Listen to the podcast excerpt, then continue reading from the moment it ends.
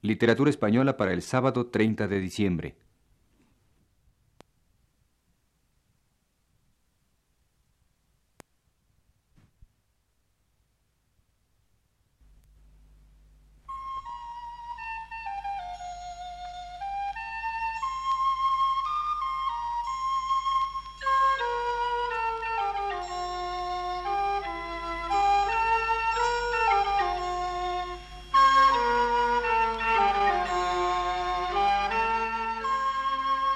Muy buenas tardes, señoras y señores. Les ofrecemos el programa Literatura Española, que prepara para Radio Universidad el profesor Luis Ríos.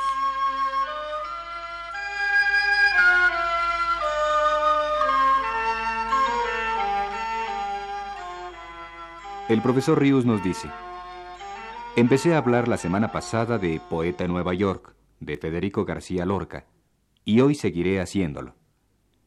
Ángel del Río, el crítico e historiador de la literatura española que tan amigo fue de Lorca, y que convivió estrechamente con él durante la permanencia en los Estados Unidos del poeta granadino, recuerda que en aquella época, esto es en el año de 1929, Lorca se inclinaba hacia el surrealismo, y se puede decir, afirma el crítico, que es la suya la primera obra importante que produce el movimiento en España. A continuación pasa a ser una especie de historia de las relaciones del autor de Poeta en Nueva York con el surrealismo, que creo de interés recordar ahora. El primer contacto directo de España con el surrealismo, dice Ángel del Río, fue probablemente una conferencia que dio Luis Aragón el 18 de abril de 1925 en la residencia de estudiantes de Madrid donde Lorca vivía.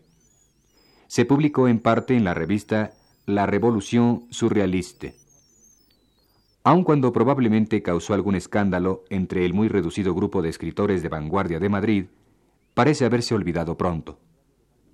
No hemos encontrado alusión alguna en la prensa española de la época.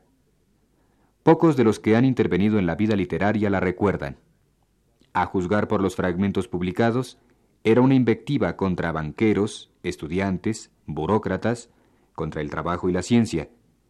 Maldigo a la ciencia, esa hermana gemela del trabajo. Aragón condenaba la civilización en general y dijo, entre otras cosas, lo siguiente. ¿Habéis bajado jamás al fondo de este pozo negro? ¿Qué habéis encontrado? ¿Qué galerías hacia el cielo? Tendremos razón de todo. Y antes derrumbaremos esta civilización que os es querida, donde estáis incrustados como fósiles en el quiste. La era de la metamorfosis ha comenzado. Yo haré brotar la sangre rubia de los pavimentos. Mundo occidental, estás condenado a muerte. Despertaremos por todas partes los gérmenes de la confusión y del malestar. Somos los agitadores del espíritu. Todas las barricadas son buenas, todos los obstáculos para vuestras felicidades malditas. Judíos, salid de los guetos, que maten de hambre al pueblo, para que conozca por fin el gusto del pan de la rabia y que los traficantes de drogas se arrojen sobre nuestros países aterrorizados. Que a lo lejos América se desplome desde sus buildings blancos en medio de sus prohibiciones absurdas. Sublévate mundo. Mirad qué seca y buena es esta tierra para todos los incendios, se diría paja. Aunque sea más que probable, apunta Ángel del Río, nadie puede asegurar que Lorca oyera esta conferencia. Lo evidente es que cinco años más tarde, encontramos un eco claro de las observaciones de Aragón en los poemas de Lorca. Las similitudes no solo son de forma o de ideas, lo son incluso de palabras. La era de la metamorfosis, la semilla de la confusión y de la angustia, los pozos negros, los traficantes de estupefacientes, el pan de la ira, el derrumbamiento de los edificios blancos, la sangre rubia del empedrado, Hacia 1927 o 1928, dos años después de la conferencia de Aragón, se hablaba mucho del surrealismo entre las minorías de Madrid. Poetas como Juan Larrea, y especialmente Alberti, compañero y amistoso rival de Lorca, habían dado los primeros pasos en la nueva senda. Era además el periodo de íntima amistad, casi de colaboración artística, entre Lorca y Salvador Dalí, dirigentes de un grupo que contaba entre otros con Luis Buñuel, más tarde uno de los principales representantes del cine surrealista. En 1929, el mismo año en que Lorca vino a Nueva York, Dalí fue a París a crear algo así como una revolución en el arte surrealista, al poner en práctica su teoría del objeto irracional, que debía reemplazar a la narración de los sueños y de la escritura automática. No cabe duda de que existe en la forma, en el contenido y en la actitud de Poeta en Nueva York una coincidencia con el surrealismo. Pero Conrad Aiken tenía plena razón cuando decía que era un error tachar a Lorca de surrealista. Pues ser surrealista explicaba, es ser otra cosa que un poeta. El surrealismo es quizá uno de los muchos nombres que convienen solamente al sustrato de que está hecha la poesía. Y añade con gran sagacidad, Lorca devoró toda la utilería del surrealismo, se llenó la boca con ella, y luego, como obedeciendo a un conjuro, la echó fuera en forma de poemas. Pero esto lo hizo con todas las otras cosas de que se alimentaba. Teniendo todo esto en cuenta, comenta ahora Ángel del Río, no se debe olvidar que su libro es ante todo poesía lírica de primer orden. Poesía quizás hecha de materia diferente de la que se encuentra corrientemente en el resto de su obra. Se puede decir que a veces el poeta no consigue comunicar su mensaje y que a menudo se pierde en un laberinto de imágenes. Pero en conjunto, el libro es absolutamente auténtico. Lo mismo que en el resto de la poesía y el drama de Lorca, la fuente principal es aquí la experiencia vivida a su modo y los elementos creativos fundamentales nacen de impresiones directas, que en muchos casos se pueden localizar fácilmente. Hay sensaciones concretas, sujetas más tarde a un proceso imaginativo que las torna en irreales.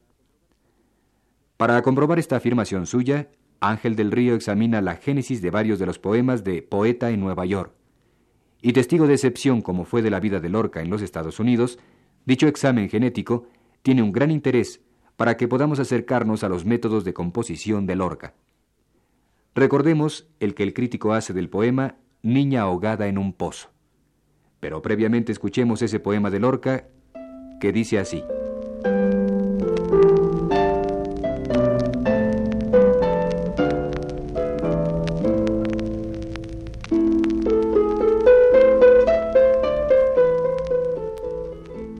Las estatuas sufren por los ojos con la oscuridad de los ataúdes, pero sufren mucho más por el agua que no desemboca, que no desemboca. El pueblo corría por las almenas rompiendo las cañas de los pescadores. Pronto, los bordes, deprisa, y creaban las estrellas tiernas. Que no desemboca. Tranquila en mi recuerdo, astro, círculo, meta, lloras por las orillas de un ojo de caballo, que no desemboca. Pero nadie en lo oscuro podrá darte distancias sin afilado límite por venir de diamante, que no desemboca. Mientras la gente busca silencios de almohada, tú lates para siempre definida en tu anillo, que no desemboca. Eterna en los finales de unas ondas que aceptan combate de raíces y soledad prevista, que no desemboca. Ya viene por las rampas. Levántate del agua. Cada punto de luz te dará una cadena que no desemboca. Pero el pozo te alarga manecitas de musgo, insospechada ondina de tu casta ignorancia, que no desemboca. No, que no desemboca. Agua fija en un punto, respirando con todos sus violines sin cuerdas, en la escala de las heridas y los edificios deshabitados. Agua que no desemboca.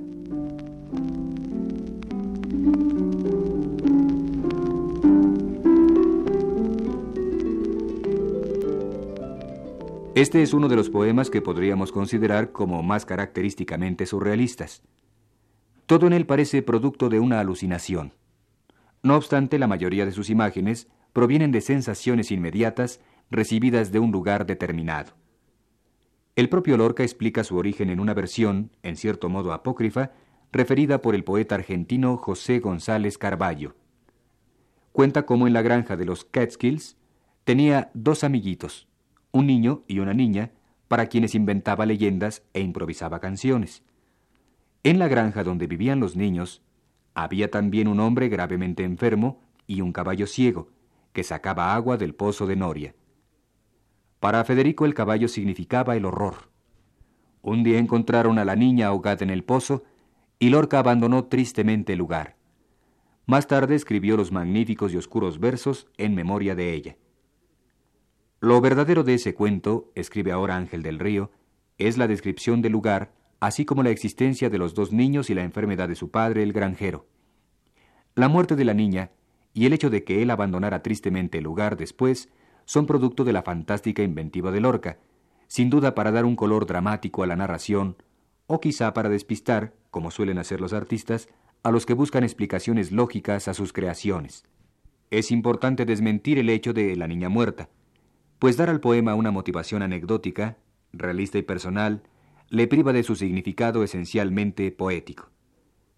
Podemos añadir, por otra parte, continúa diciendo del río, algunos detalles topográficos que son muy significativos para comprender el mecanismo de la imaginación de Lorca.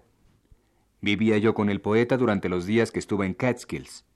Me leyó el poema poco después de escrito, y en consecuencia estoy bien enterado de los elementos que el poeta tomó como punto de partida. Cerca de la granja, donde todo parecía abandonado, había grandes fosos que fueron un día canteras. El lugar, con su tierra sanguinolenta y sus rocas esqueléticas, tenía una grandeza desoladora. Como solía decir Federico, era como un paisaje lunar. No se podía ver el agua de los fosos, pero se podía oír su estrépito en el fondo. La inspiración para el poema no nació de la anécdota inexacta de la niña muerta, sino precisamente del contraste entre la espontánea alegría de los hijos del granjero y la tristeza del ambiente. Los distintos elementos que entran en las imágenes del poema corresponden a cosas concretas, el ataúd, sugerido por la enfermedad del dueño, las orillas de un ojo de caballo, el croar, como las ranas en la noche, de las estrellas tiernas, y sobre todo el combate de raíces y soledad prevista, y el agua que no desemboca, la del fondo de la cima, dan a todo el poema su sentido de fascinante irrealidad y reflejan la impresión que el lugar produjo a Lorca.